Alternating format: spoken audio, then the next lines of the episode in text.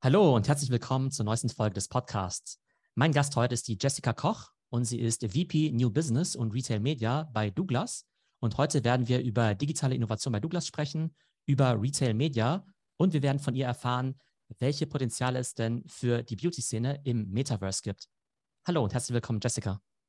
Hallo, Theo, freut mich hier zu sein. Ja, klasse, dass du da bist. Stell dich doch mal kurz unseren Zuhörern vor. Wie bist du eigentlich zu Douglas gekommen und was machst du da aktuell? Ja, also ich kenne Douglas ja schon sehr, sehr lange aus der anderen Brille. Bin im Endeffekt eigentlich so ein klassisches Beauty-Babe, sage ich jetzt mal so. Und habe gestartet damals bei L'Oreal und war elf Jahre in verschiedenen E-Commerce, äh, Branding oder auch Marketingleitung Funktionen in Deutschland, aber auch in Paris tätig in der Produktentwicklung. Daher habe ich mich eigentlich, seitdem ich 24 bin, immer mit Douglas beschäftigt, aus verschiedenen Blickwinkeln, vom Trade-Marketing, Produktmarketing, Blickwinkel etc. Und auch als äh, Key-Accounterin eine Zeit lang mal. Ja, und so hatte man so seine Connections bei Douglas und irgendwann kam der Anruf und es hieß, wir haben da eine spannende Position im New Business. Äh, möchtest du nicht zu uns kommen? Und so ähm, hat mich der Weg dann von L'Oreal zu Douglas geführt. Die Funktion, die ich ausfülle, ist im Endeffekt die Leitung der New Business Abteilung im internationalen E-Commerce Team. Und das heißt ganz konkret, kannst du es dir vorstellen, ich habe verschiedenste Projekte gemacht in den dreieinhalb Jahren, die ich da bin. Das ist so ein bisschen wie so ein Inkubator für, für interne Startups. Also ich habe erst ein äh, Projekt gemacht, das nannte sich Douglas Beauty Booking. Dann ging es um den Aufbau von einem Service-Marktplatz für Beauty Services und habe dann vor gut zwei Jahren das Retail-Media-Geschäft übernommen, als es noch ganz klein war und erst in einem Land sozusagen verfügbar war. Und ja, jetzt, ich sage immer so, mein Hauptjob ist Douglas Marketing Solutions und mein Nebenjob, also noch Nebenjob, sage ich mal, mal gucken, gucken, wie groß das Thema werden kann, ist äh, sozusagen die Metaverse-Beauftragte und den Lead ähm, von dem Expeditionsteam, was wir dort gebildet haben, um uns die großen Weiten des Metaverse und NFT-Marketing anzuschauen, zu überlegen, was wir als Retailer und auch als Brand damit machen können. Ja, super spannend. Also wir werden ja gleich den Deep Dive machen ins Thema Retail Media und auch über das Metaverse sprechen. Was mich am Anfang interessieren würde, wäre, wie ihr allgemein bei Douglas über das ganze Thema Innovation nachdenkt. Ich finde, das nimmt man total stark wahr, dass bei euch einfach sehr viel passiert, was ja für so ein Händler ja auch gar nicht so selbstverständlich ist. Ne? Man sieht ja immer, dass Händler zum Teil ja auch mit der Digitalisierung oder mit dem Channel Shift ja zum Teil auch zu kämpfen haben. Und ich finde, ihr geht da immer bei sehr vielen ja, Themen sehr innovativ voran. Wie wird das Ganze bei euch getrieben und was sind aktuelle Initiativen, die du besonders spannend findest? Ja, also ich würde sagen, da ist stimmt Außenwahrnehmung und Innenwahrnehmung. Das würde ich so unterstreichen. Und ich glaube, das liegt schon sehr stark daran, dass wir eine ja, sehr innovationsgetriebene CEO haben, aber auch ein, ja, ein Vorstand, ein Leadership-Team, was dahinter steht. Und tatsächlich bei uns auch Courage, also der Mut, wirklich Innovation voranzutreiben und eben auch mal auf die Knie zu fallen und sich blutige Knie auch zu holen, wirklich in unseren Werten auch als Firma niedergeschrieben ist. Und ich nehme es auch so wahr, dass, ähm, ja, dass dadurch einfach viel entsteht und entstanden ist. Natürlich war Corona auch ein Moment für uns als Retailer, der uns dazu genötigt hat, uns neu zu erfinden. Also gewisse Initiativen, wie jetzt zum Beispiel Social Commerce, ist sicherlich auch ein bisschen, ich sage jetzt mal so, aus der Not geboren, nicht nur aus dem Trend, den es gibt und der in China ja schon sehr lange erkenntlich war, sondern eben auch, weil ein Kanal schlichtweg mal weggebrochen ist, nämlich Bricks and Mortar und Stores waren zu. Das heißt, da muss man sich ja schon als Händler überlegen, wie ähm, können wir trotzdem weiterhin sozusagen eine Traktion in unserer Kundengruppe erreichen erreichen und einen neuen Kanal erschließen. Das ist sozusagen jetzt ein Beispiel. Social Commerce, aber wir ähm, inspirieren uns schon sehr stark auch ähm, an der Handelslandschaft international, aber auch an der europäischen und äh, versuchen hier halt wirklich in, ja, in kleinen Schritten voranzugehen und wirklich MVP-artig erstmal zu gucken, wir testen das Ganze und äh, gehen dann raus in den Markt. Von daher so an großen Projekten oder Initiativen. Das eine habe ich gerade schon genannt, das ist Social Media ins E-Commerce bringen. Also im Endeffekt das, was sozusagen die großen Social Media Plattformen gerade auch machen, die eben sehr viel transaktionaler werden von TikTok und Instagram und im Endeffekt ein bisschen was vom GMV abhaben wollen und sozusagen ähm, ja das Shopping äh, auf Social Media holen. Genau, wir machen es andersrum. Wir sind bereits eine E-Commerce-Plattform und unser Ziel ist eben viel stärker eine Inspirationsplattform zu werden und ähm, eine sehr viel stärker kuratierende Hand für unsere Kunden zu haben, damit sie sich in dem Beauty-Dschungel an insgesamt 300.000 Produkten, die wir auf der Plattform mittlerweile haben, auch zurechtfinden. Und das eben nicht nur aus so einem ja, Editorial-Charakter, dass jetzt unsere Teams das kuratieren, sondern eben auch die Endkunden an der Stelle, die User. Ja, das ist eine große Initiative. Dann würde ich die App nochmal hervorheben, die für uns extrem wichtig ist und wirklich Dreh- und Angelpunkt unserer Digitalstrategie. Klar, weil die App ist wichtig. Loyale Kunden, die man einmal dort drin hat, sind einfach sehr schön zu bespielen, würde ich mal sagen, und geben sehr viel Sinn. Und da gibt es verschiedenste Initiativen, wie zum Beispiel ein Beauty Mirror, wo wir so virtuelle Try-Ons drin haben. Das heißt, du kannst Make-up wirklich ausprobieren über einen Filter und gucken, steht mir jetzt dieser neue Mascara von Chanel und der Lidschatten und der Lippenstift etc. Und zu guter Letzt haben wir dort eine Skincare-Analyse gelauncht, ähm, die wirklich mit einer künstlichen Intelligenz arbeitet. Ähm, ich habe sie heute nochmal ausprobiert. Ähm, mein Hauttyp wurde richtig erkannt. Ich habe Mischhaut, Bedarf nach Feuchtigkeit. Das ist schon dann richtig cool. Und du kriegst dann eben die personalisierten Empfehlungen ausgeworfen. Und das ist sozusagen die dritte Initiative, die ich an der Stelle mal nennen würde, ähm, das Thema Personalisierung insgesamt, was dann wieder auf ja, die Masse an Produkten auf der Plattform und die notwendige Kuratierung, die damit einhergeht, einspielt. Jetzt finde ich das Thema App spannend. Also viele schlagen sich ja mit dieser Frage rum, Mensch, ähm, welche Features launche ich jetzt eben für meine mobile Webseite? Wann ergibt die App überhaupt Sinn? Dann ist ja nicht so ganz günstig, eine gute App zu bauen. Da muss man ja auch noch dafür sorgen, dass Leute überhaupt wissen, dass es diese App gibt, diese dann eben auch runterladen und auch regelmäßig nutzen. Was sind denn für dich Key Features, die aus deiner Sicht nur innerhalb von einer App möglich sind und eben nicht auf einer mobilen Webseite? Also ich glaube, so das Einfachste, aber für mich tatsächlich immer, egal bei welcher App, wichtigste Feature sind die Wunschzettel, also die Favoriten. Die nutze ich persönlich immer ziemlich exzessiv, sei es bei Fashion oder, oder bei Reise, die einfach sehr viel Sinn geben, weil sie dann dein persönliches Profil abbilden. Also ich glaube generell alles, was mit Personalisierung zu tun hat. Zum Beispiel haben wir ein Modul bei uns in der App. Das ist ein Replenishment, also ein Nachkaufmodul. Das heißt, da wird dann automatisch reingespielt, okay, du hast dir zum letzten Mal vor acht Wochen die Biotherm Tagespflege gekauft. Könnte doch sein, dass die langsam alle geht. Das wissen wir natürlich, wie ungefähr die Nachkaufzyklen ist. Das heißt, du wirst so ein bisschen wieder in den Nachkauf reingepusht. Ähm, aber es ist ja auch ein Mehrwert für dich selber. Also ich merke es mal bei Kontaktlinsen. Es nervt. Es war jetzt heute Morgen wieder der Fall. Ich denke, oh nein, ich habe wieder nicht früh genug nachbestellt.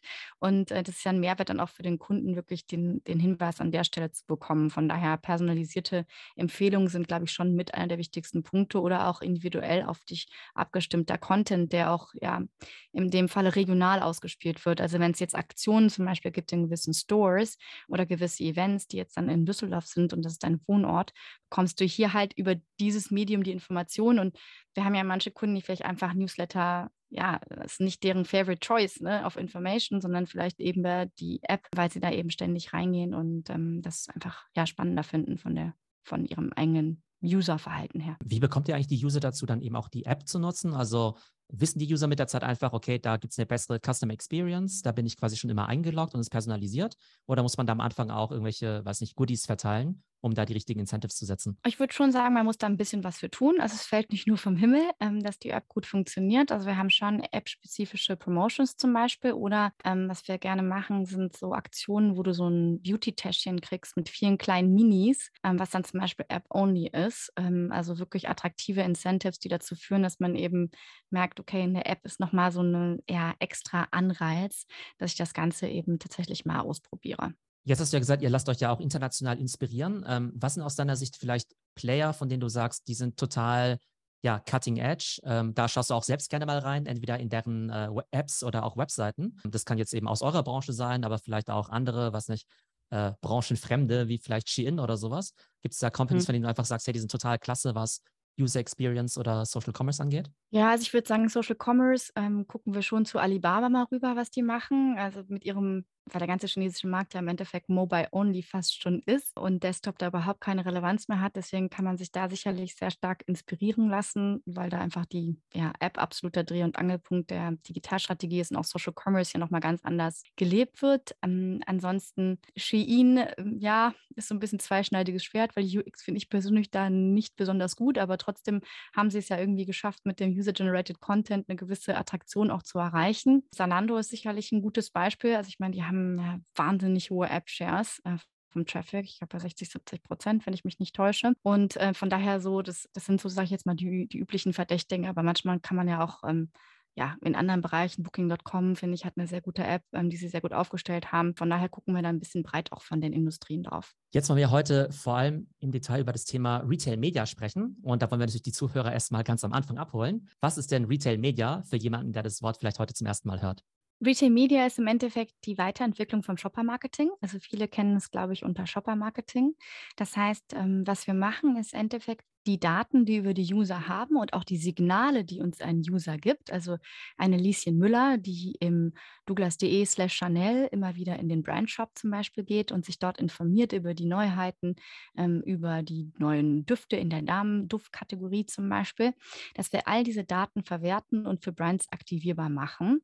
Und das Ganze nach dem Prinzip Data to Insights to Action. Also die vorhandenen Datenpools und da gibt es im Endeffekt drei große. E-Commerce, sowohl transaktionale als auch verhaltensbedingte Browserdaten, dann das ganze Store-Geschäft und natürlich ganz wichtig unser CRM-Programm mit den 50 Millionen Beauty-Card-Daten. All diese Daten können wir eben anschauen, äh, crunchen sozusagen, daraus Insights ableiten über eine gewisse Zielgruppe und dann den Marken, nehmen wir jetzt wieder das Chanel-Beispiel, die richtige Aktivierung für ihre Zielgruppen jeweils anbieten. Also im Endeffekt ist es Advertising am Point of Sale sozusagen mit Smart Data enabled. Also nehmen wir eigentlich jetzt eine Beauty-Marke, eben, ne, nehmen wir Chanel als Beispiel. Mhm. Da gibt es ja zig verschiedene Online-Marketing-Kanäle, unter denen ich eben auswählen kann. Google kennen wahrscheinlich die meisten, ne, dass ich dort eben Suchmaschinen-Marketing äh, ja, eben betreibe, dort eben Google Ads kaufe. Und was die meisten ja auch kennen, ist, ähm, dass man zum Beispiel auf Amazon eben auch Anzeigen schalten kann. Würdest du sagen, das ist relativ vergleichbar mit dem, was die Leute auch von Amazon kennen? Kommt darauf an, wie man das Retail Media Portfolio definiert. Sicherlich ist das, was du von Amazon kennst, das bieten wir auch an. Das nennt sich Sponsor Product Ads. Das ist im Endeffekt die Pole Position im digitalen Regal. Das heißt, du buchst dir einfach die Top-Sichtbarkeit in den oberen Rängen der Suche. Ähm, genauso gibt es ein Display-Format, das heißt bei uns Audience Ads, weil es eben auf eine gewisse Zielgruppe dann ausgesteuert ist, die Marke sich eben wünscht. Das nennen wir On-Site Media, aber genauso können wir eben Offsite-Media auch machen. Und das geht dann eben in Facebook, in Instagram oder auch in Google und ähm, YouTube rein. Das heißt, da nutzen wir im Endeffekt die ja, First-Party-Daten und First-Party-Audiences, die bei uns in unserem ja, Data Management Plattform liegen und da können sich die Zielgruppen sozusagen individuell zusammengestellt werden von der Marke. Also Beispiel, Chanel möchte Duftkäufer, weibliche Damen-Duftkäufer, die eigenen reaktivieren, aber auch neue Duftkäufer ansprechen, die insbesondere an Weihnachten shoppen. Und all diese Daten ja, werden an der Stelle aggregiert und in einem Cookie-Pool zusammengefasst und können dann übergeben werden, zum Beispiel um eine Social-Ad-Kampagne an der Stelle zu machen. Und zusätzlich bieten wir eben daneben noch Produkttestmöglichkeiten an, den Douglas Beauty Tester und auch Smart Sampling. Und da geht es schon so ein bisschen über das hinaus, was äh, klassisch unter dem Media-Bereich verstanden wird, weswegen die Retail Media Einheit auch Douglas Marketing Solution heißt und nicht nur Media Solutions. Das, was du gerade angesprochen hast, dass man sich eben diese Audiences auswählen kann, dann eben auch dieses Targeting betreiben kann, das hört sich ja eigentlich so an, wie wenn ich jetzt mir auf Instagram so eine Kampagne buche. Welches Inventar verkauft ihr denn da? Wo wird das Ganze denn ausgespielt, beziehungsweise wo werden die Kunden denn dann erreicht? Also On-Site bei uns ist unser eigenes Inventar. Also gibt es fest definierte Werbeplätze. Also zum Beispiel über die Produktüberblicksseite sind das äh, acht oder zehn konkrete Positionierungen, wo die Sponsored Product Ads dann erscheinen auf der ersten Seite. Ähm, Im Bereich Audience Ads genauso hast du die Top-Platzierung oben direkt, wenn du in die Kategorien reinkommst und dann nativere, kleinere Formate, wenn man ein bisschen im unteren Bereich scrollt. Wenn wir über Offsite reden, nehmen wir jetzt mal Instagram oder Facebook, sind das im Endeffekt alle klassischen Formate, die du auch so direkt einbuchen könntest bei Instagram und bei Facebook oder bei, bei Google im äh, Display Network. Das heißt, da ist der Fantasie keine Grenzen gesetzt und wir nutzen die Standard Formate von Carousel Ads bis whatever you want to have, Bumper Ads bei YouTube etc. Das ist im Grunde egal. Der einzige Unterschied ist, weil die Marke könnte auch sagen, ja, ich, gehe ich halt direkt zu Facebook. Das können sie auch machen. Der Unterschied ist die Datenveredelung an der Stelle mit eben den Daten aus erster Hand, ähm, die aus den User-Profilen kommen und damit einhergehend eben teilweise sehr, sehr gute Performance-Daten, ähm, weil die Zielgruppen schlichtweg besser konvertieren, weil wir auf ja, die richtigen Zielgruppen schießen an der Stelle. Jetzt äh, tue ich einfach mal so, als sei ich eine Beauty-Brand, die noch nie in ihrem Leben Retail-Media gekauft hat. Warum ist das denn besser, jetzt bei Douglas zum Beispiel ähm, am Point of Sale Werbung zu schalten, als jetzt zum Beispiel bei Google? Denn bei Google ne, bin ich auch relativ äh, weit im, sag mal, im Purchasing Funnel eben drin. Da ähm, erzählen mir die Kunden ja auch schon, wonach sie eben konkret suchen. Und wahrscheinlich hat Google ja auch ganz gute Daten. Warum sollte ich denn jetzt auch noch bei Douglas zusätzlich schalten? Ja, ich glaube, der Fokus ist auch wirklich zusätzlich. Also ich würde sagen, die Antwort ist, dass Retail Media für mich ein Kanal innerhalb des Digital Media Mixes ist, den man sicherlich nicht nur ausschließlich buchen sollte, aber eben komplementär zu den existierenden Kanälen. Der große Unterschied ist, oder das Schöne ist ja, dass man nicht mehr so diese Lücke schließen muss zwischen Branding und Performance, die du klassischerweise hast. Weil oft hast du ja einen Bruch drin, dass du eben einfach nicht weißt, okay, wenn du auf Branding gehst und Offsite große Kampagnen, äh, große Awareness, großflächige Kampagnen fährst, weißt du ja manchmal einfach nicht, was kommt, was purzelt unten in der Conversion bei rum. Und das Schöne ist bei Retail Media, deswegen ähm, wehre ich mich auch immer ein bisschen gegen dieses Klischee, dass Retail Media nur Lower Funnel kann. Und das wäre so ein bisschen den Vergleich, den du auch gemacht hast versus ähm, Search. Retail Media kann halt sehr viel mehr. Wir können ja von oben in den, in den Funnel reinstechen. Der ist nun, der Trichter ist sozusagen enger äh, und können dann bis nach unten durchmessen. Und das ist aus meiner Sicht auch der große Vorteil. Und mh, hm, ich sag mal, die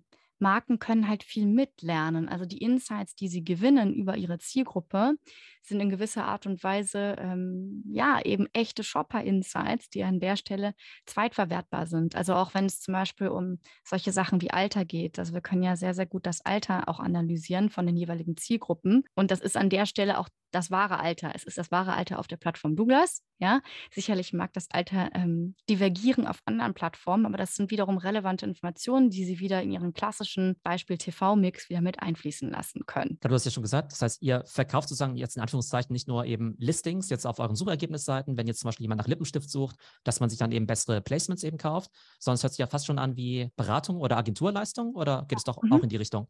Absolut.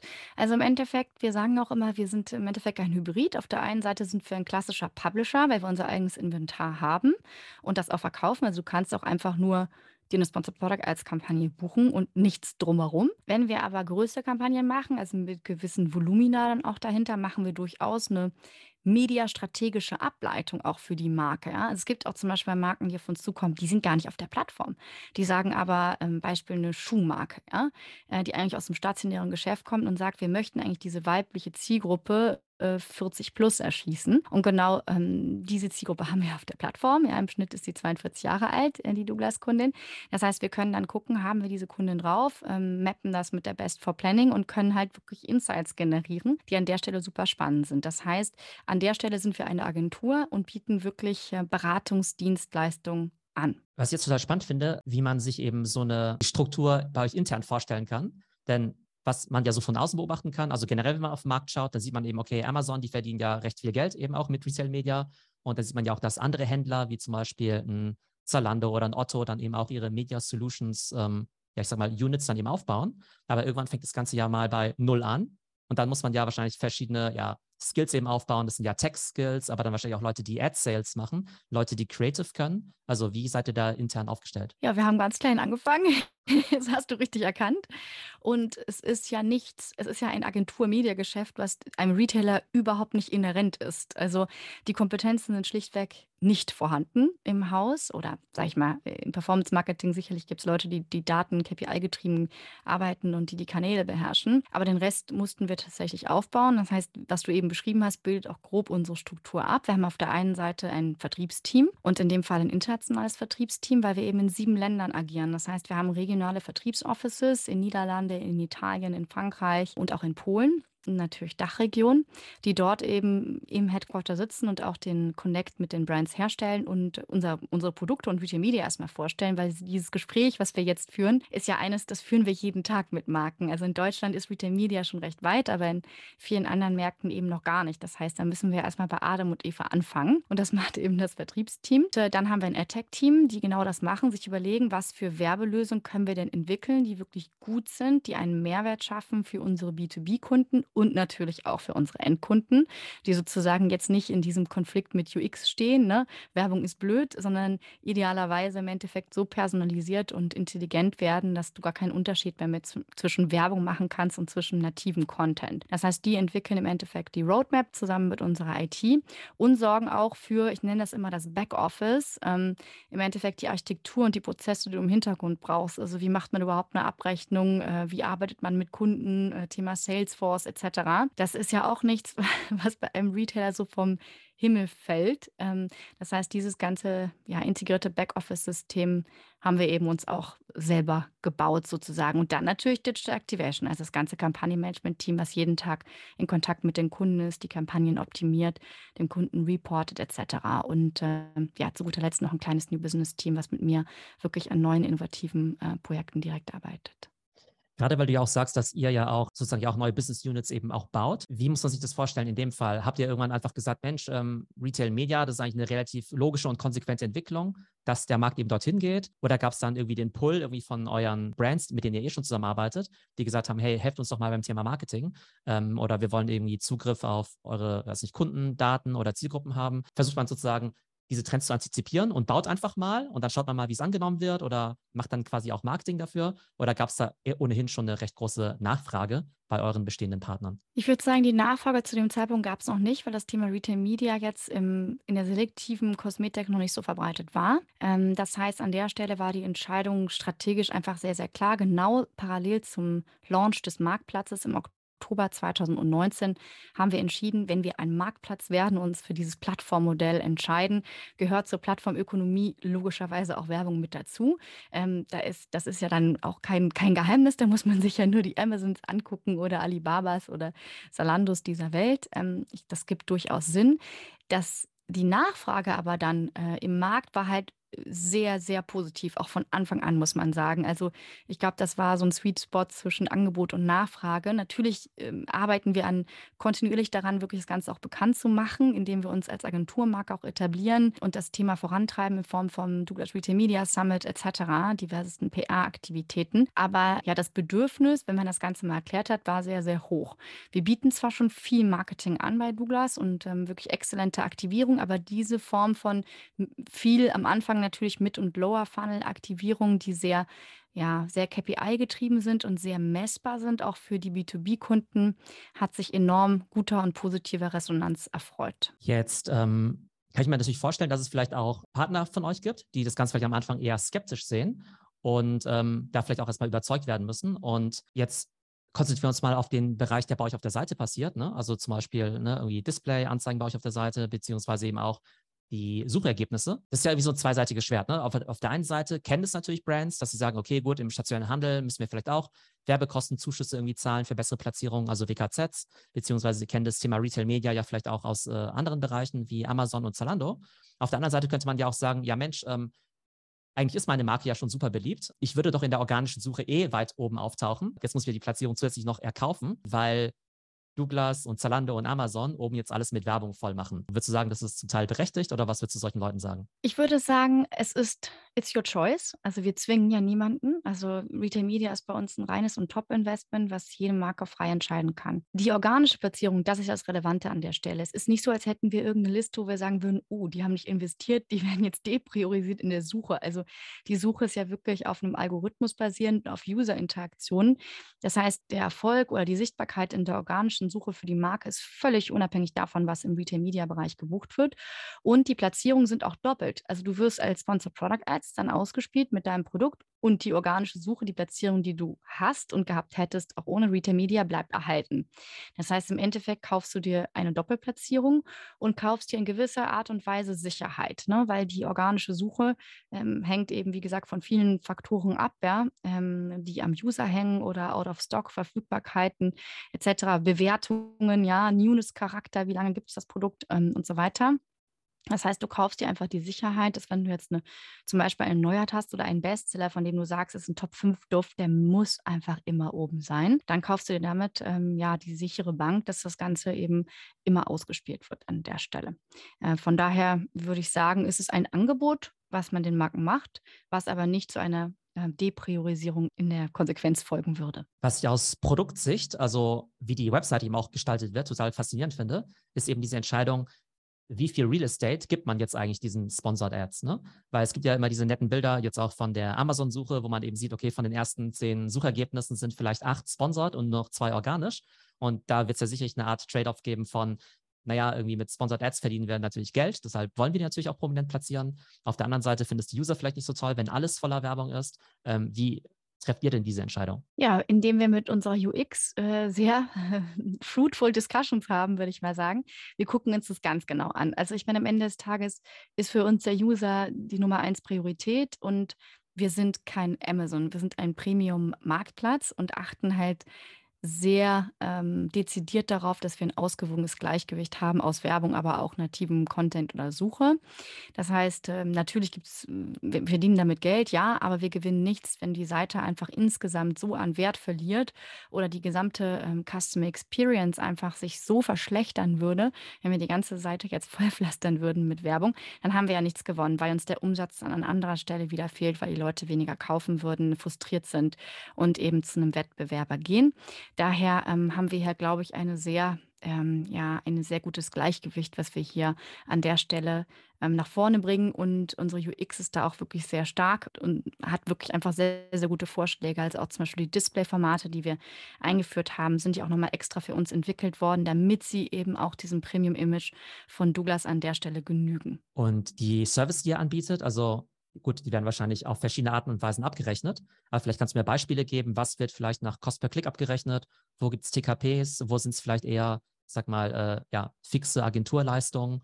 Wo dann eben vor allem für Produktion oder ähnliches bezahlt wird? Also Sponsor Product Ads ganz klassisch äh, Cost per Click. Äh, dann haben wir den TKP im Display-Bereich, also das Display-Format On-Site, aber natürlich auch ähm, häufig im Off-Site-Bereich. Dann haben wir ähm, beim Douglas Beauty Tester, da buchst du im Endeffekt einen Produkttest ähm, in einer gewissen Zielgruppe und den Sendout von den Produkten plus das ganze ja, Handling dahinter und äh, Newsletter-Aussand. Das ist eigentlich ein Marketing-Programm äh, für sich gesprochen.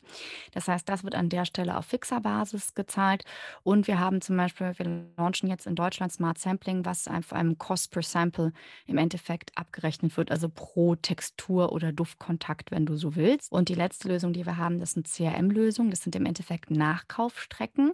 Das heißt, wir aktivieren Käufer einer gewissen Marke und eines gewissen Produktes in den Zyklen, wie die Produkte verbraucht werden. Und ein bisschen, was wir eben hatten mit den Kontaktlinsen. Hey, mh, das Produkt ist doch aufgebraucht und haben da sozusagen eine Lead-Warming-Strecke hintergebaut aufgebaut. Und das wird auf dem Cost per Engaged User abgerechnet. Also im Endeffekt der Großteil oder fast alle unserer Werbelösungen, bis auf eine Ausnahme, sind immer Pay-for-Performance basiert. Vor ein paar Monaten habe ich auch mal mit dem Yassin gesprochen aus eurem Team. Ne? Ihr habt ja spannende Sachen im Bereich Social Commerce, eben diese Livestreams oder auch diese Beauty-Clips, diese Short-Videos. Und gerade die finde ich super spannend.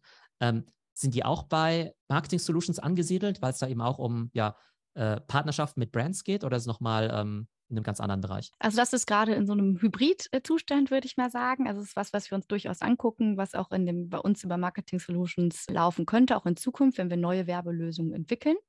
Ähm, und läuft halt mal so, mal so, würde ich sagen. Also mal ähm, platzieren wir das mit. Ähm, es ist jetzt nicht eines unserer Core-Produkte, die wir jetzt wirklich auf der Homepage auch promoten.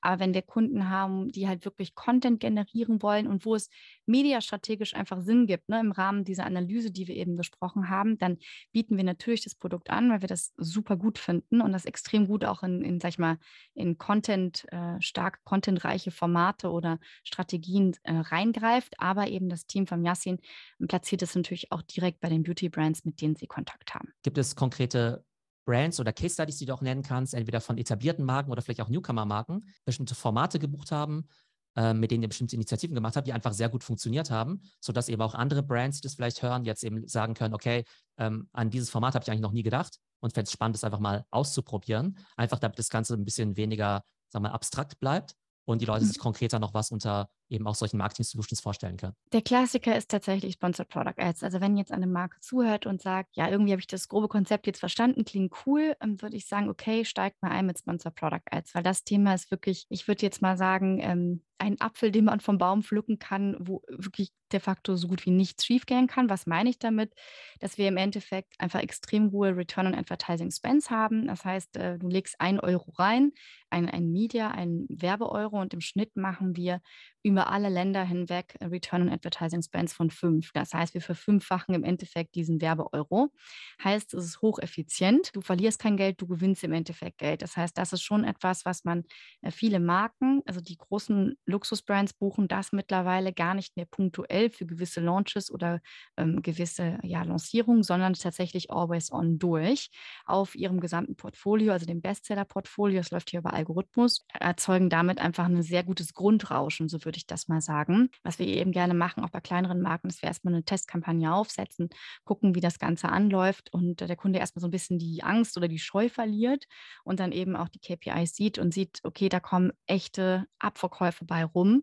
Und ähm, dann ist das normalerweise wirklich ein Produkt 90 Prozent Nachbuchungsrate, ähm, was wir da erzeugen können. Und ansonsten, ähm, es kommt natürlich immer so ein bisschen auf den Use Case an. Was wir zum Beispiel mal gemacht haben, ist eine sehr große 360-Grad-Kampagne mit einem Kunden, der ein interessanter Kunde war, nämlich die italienische Außenhandelskammer, die gesagt hat, wir möchten italienische Beauty-Marken im deutschen E-Commerce unterstützen.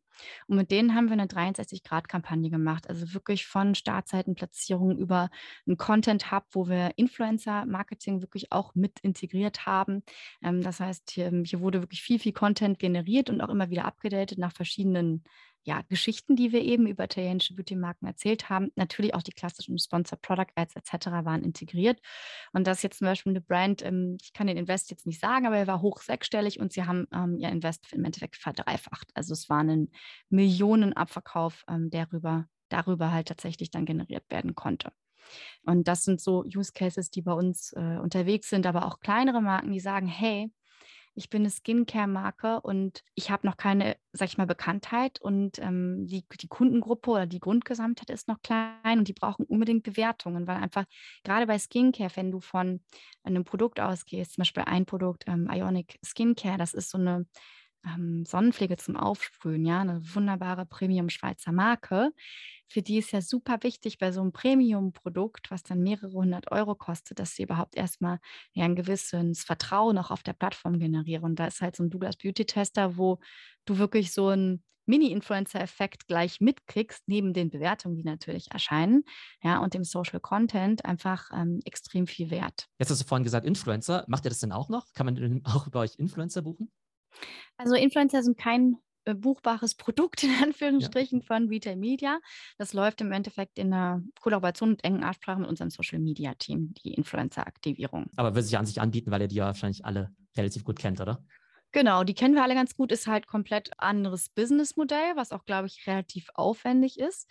Ähm, ich sage niemals nie ähm, und wir haben auch schon mal drüber nachgedacht, so ist es nicht. Aber im Endeffekt, glaube ich, sind die Potenziale, die wir jetzt so im kurzfristigen Bereich sehen, eher in Richtung CRM und in Richtung wirklich Sampling, ähm, weil wir, glaube ich, da noch wirklich ja, White Spots ähm, haben, die wir auf der Plattform heben können, dass wir einfach gezielter die, dieses Matchmaking machen zwischen einer Marke und den richtigen Kunden und die zusammenzubringen. Kannst du natürlich über verschiedene Hebel. Influencer sind auch ein Matchmaker im weiteren Sinne, ehrlicherweise. Aber in der Skalierung ist das ein Ticken einfacher. Wenn wir uns das ganze Thema Retail Media jetzt im Big Picture anschauen, wenn ich jetzt eine Brand bin, da habe ich ja einen gewissen Marketing-Mix und sage, okay, ich gebe jetzt irgendwie 20% für Influencer aus, 40% bei Google, 20% eben jetzt meinetwegen für Facebook oder Instagram-Ads. Dieser Kuchen vom Werbemarkt, wie groß ist der denn aktuell schon für Retail Media und wo siehst du das Ganze hingehen? Also glaubst du, dass es für Brands, also gerade jetzt in eurem Segment, schon selbstverständlich ist zu sagen, ja klar, neben Google und äh, Instagram mache ich natürlich auch Retail Media.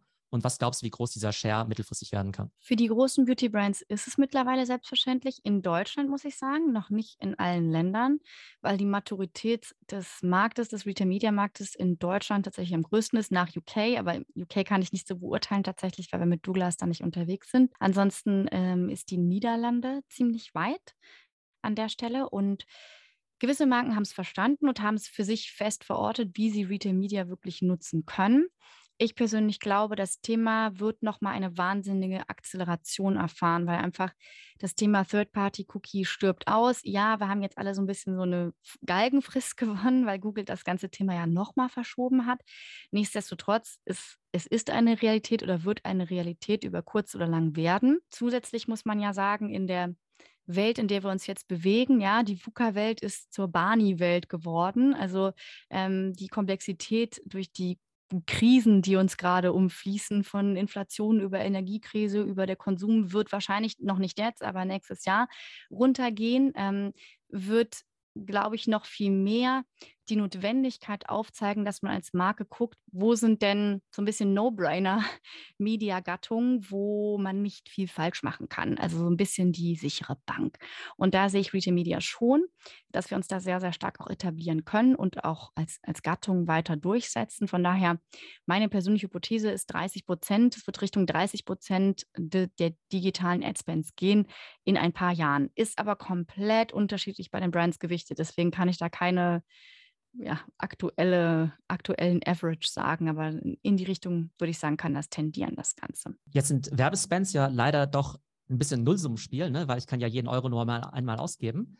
Ähm, wenn du jetzt äh, Marketingverantwortlicher wärst und jetzt eben diesen Kanal Retail Media für dich entdeckst, von welchem Topf ziehst du das Geld denn ab? Kommt ein bisschen drauf an. Also bei uns jetzt bei Douglas, wir bieten jetzt nur digitale Kanäle. Deswegen würde ich jetzt sagen, wenn man äh, jetzt äh, da schiebt, würde ich sagen, es ist ein digitaler Werbemarkt. Jetzt gibt es aber auch Retail-Media-Angebote da draußen am Markt, wo du sehr viel breiteres, auch Print oder auch Push to ähm, ja, Offline-to-Online-Angebote hast. Das heißt, da äh, würde es wahrscheinlich aus dem klassischen Trade-Marketing-Budget an der Stelle auch fließen müssen. Also kommt ein bisschen darauf an, aber ich glaube, es als ja, digitale Werbegattung zu ähm, ja, verorten ist an der Stelle absolut korrekt. Und innerhalb von digital dann eher aus dem, ich sag mal, Upper Funnel Bereich wie eben Display Ads oder eher Lower Funnel wie eben Search? Die Brands steigen ein über Performance, ganz klar, äh, und würden dann auch einen Lower Funnel machen. Es ist aber extrem schön zu sehen, dass sehr, sehr große Beautyhäuser dieser Welt mit uns angefangen haben, wirklich nur im Lower Funnel-Bereich super skeptisch haben, jede Kampagne gechallenged haben, jeden KPI und mittlerweile zu uns kamen Anfang des Jahres gesagt haben, also wir haben jetzt verstanden, Retail Media ist eigentlich ein Full Funnel Tool, wir wollen viel größer mit euch werden und das Ganze über den kompletten Funnel auch eben Awareness Consideration mitzuspielen. Und ich glaube, da geht auch der Trend hin, dass die Kunden eben verstehen, dass es einfach nur Sinn gibt, dass sie diesen Bruch, äh, diesen Medien- oder ja, Publisher-Bruch oder wie auch immer man es bezeichnen mag, nicht hat, sondern eben was unten rausputzelt, wirklich durchmessen kann. Und das ist der große Vorteil. Wo mich deine Einschätzung sehr interessieren würde, ist, ähm, wie wichtig kann eigentlich Retail Media allgemein für Händler, aber ganz speziell auch für euch werden? Denn wenn man sich mal so ein paar große E-Commerce-Player international anschaut, da hat man fast den Eindruck, dass die eigentlich nur noch Retail-Media machen wollen, weil dieses ganze E-Commerce-Geschäft nicht so richtig viel Spaß macht. Also wenn man sich zum Beispiel Amazon anschaut, dann weiß man ja, okay, es gibt irgendwie E-Commerce, was vom Umsatz und vom Volumen her natürlich fantastisch ist, aber vielleicht ein bisschen margenschwach, vielleicht nicht ganz so profitabel. Und da scheint denen ja sowas wie Amazon Media Services ja ein bisschen mehr Spaß zu machen. Wenn man sich sowas anschaut wie Instacart, also den ähm, Food Delivery Service, sag ich jetzt mal in den USA, die fahren ja ganz bewusst ihr E-Commerce-Geschäft mehr oder weniger auf Break-Even und sagen halt, okay, gut, wir wollen eigentlich nur Leute auf unsere Plattform bekommen und dann wollen wir eben Advertising verkaufen. Und ich glaube auch ein Marketplace wie Pinduoduo aus China, die machen, ich weiß gar nicht, wie viel, ob es 60 oder 70 Prozent ihres Umsatzes sind, äh, eigentlich nur mit Werbung. Das heißt, irgendwie ganz spannend, weil man ja immer denkt, naja, dieses äh, Media Solutions ist wie so ein Beigeschäft und wenn es mal irgendwie so 1, 2, 3 Prozent zusätzlichen Umsatz irgendwie ausmachen kann, ist irgendwie ganz nett. Und bei manchen Händlern scheint es sogar zum Kerngeschäft zu werden. Wo siehst du das langfristig hingehen? Glaubst du, dass ihr irgendwann mit Retail Media mehr Geld verdienen könnt als mit normalen E-Commerce? Also ich glaube, das liegt noch ganz lange in der Zukunft. Also das würde ich jetzt an der Stelle schon so sagen wollen. Meine Meinung dazu ist, es macht nur zusammen Spaß, weil am Ende ist es doch so, du hast das E-Commerce Flywheel und du musst gucken, dass das weiter schwingt im Endeffekt und du eine sehr gute Experience hast, die, die Kunden gute Retention, die Kunden kommen zurück, du hast ein gutes Offering, gutes Sortiment, gutes Pricing natürlich auch und den Content, der da drumherum fließt und das Ganze irgendwie zusammenhält. Wenn du es eben schaffst, als, als Marke deinen E-Commerce-Kanal gut aufzubauen und den relevanten Traffic zu haben, ja, äh, dann kann auch das ähm, Advertising-Geschäft Freude machen, weil es im Endeffekt ja als, als Schwungrad, ähm, als zweites Schwungrad drumherum hängt. Ja?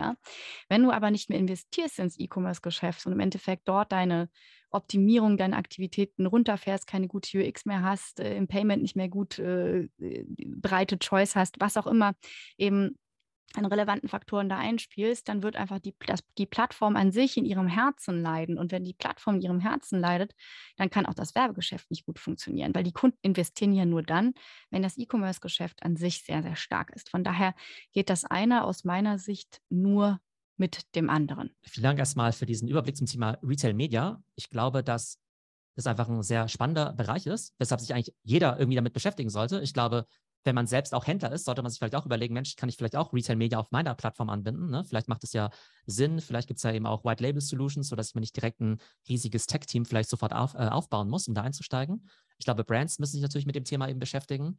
Und ich glaube auch, alle, die jetzt eben selbst Online-Marketer oder Agenturen sind, für die macht es natürlich auch total viel Sinn, da einfach noch mehr Expertise eben zu entwickeln, ähm, weil das einfach ein sehr stark wachsender Bereich ist. Und das ist ja immer das Spannende an neuen Werbekanälen, dass da immer wieder neue Opportunitäten gibt, die dann eben noch nicht so ganz, äh, ja, sagen wir mal, kompetitiv sind. Noch nicht, wie eben die äh, Kanäle, die wir alle schon seit Jahren kennen. Dann lass uns doch mal den Schwenk machen zu ähm, einem unserer aktuellen ja, Lieblingsthemen, ähm, nämlich dem Metaverse und auch NFTs. Damit beschäftigt ihr euch ja auch. Da hatten wir auch schon ein paar Mal in der Vergangenheit dazu gesprochen. Warum beschäftigt ihr euch als Douglas denn mit dem Thema und wie geht ihr aktuell an dieses ja, ja, Hype-Thema ran? Ja, wir beschäftigen uns mit dem Thema, weil, und da schließt sich ja wieder der Kreis ähm, zum Anfang des Podcasts, wo wir gesagt haben, Douglas ist ein sehr stark innovationsgetriebener Händler und das möchten wir auch gerne sein. Und wir haben für uns als E-Commerce-Vision ja niedergeschrieben, dass wir nicht nur die Number One E-Commerce-Destination sein wollen in Europa, sondern auch die Number One ähm, E-Commerce und Inspiration-Plattform. Und ich glaube, das Thema Inspiration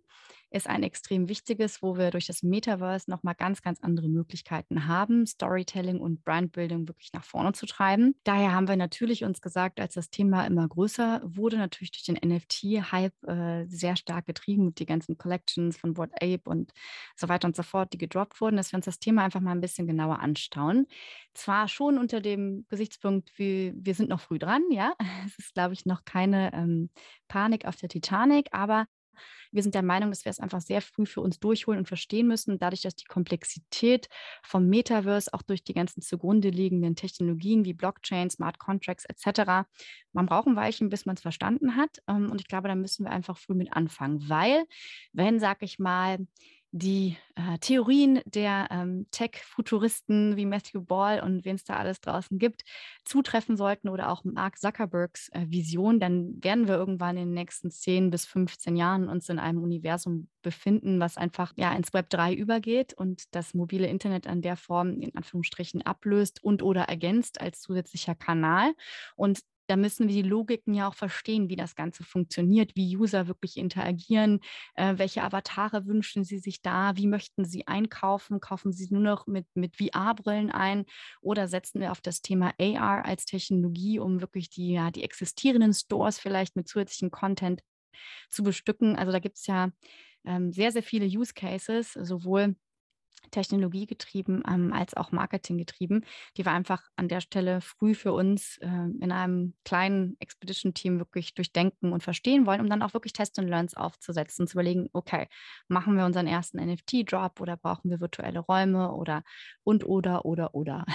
da sind wir noch auf der Suche und werden in die Ideation gehen. Genau, das heißt, da seid ihr noch in der Sondierungsphase.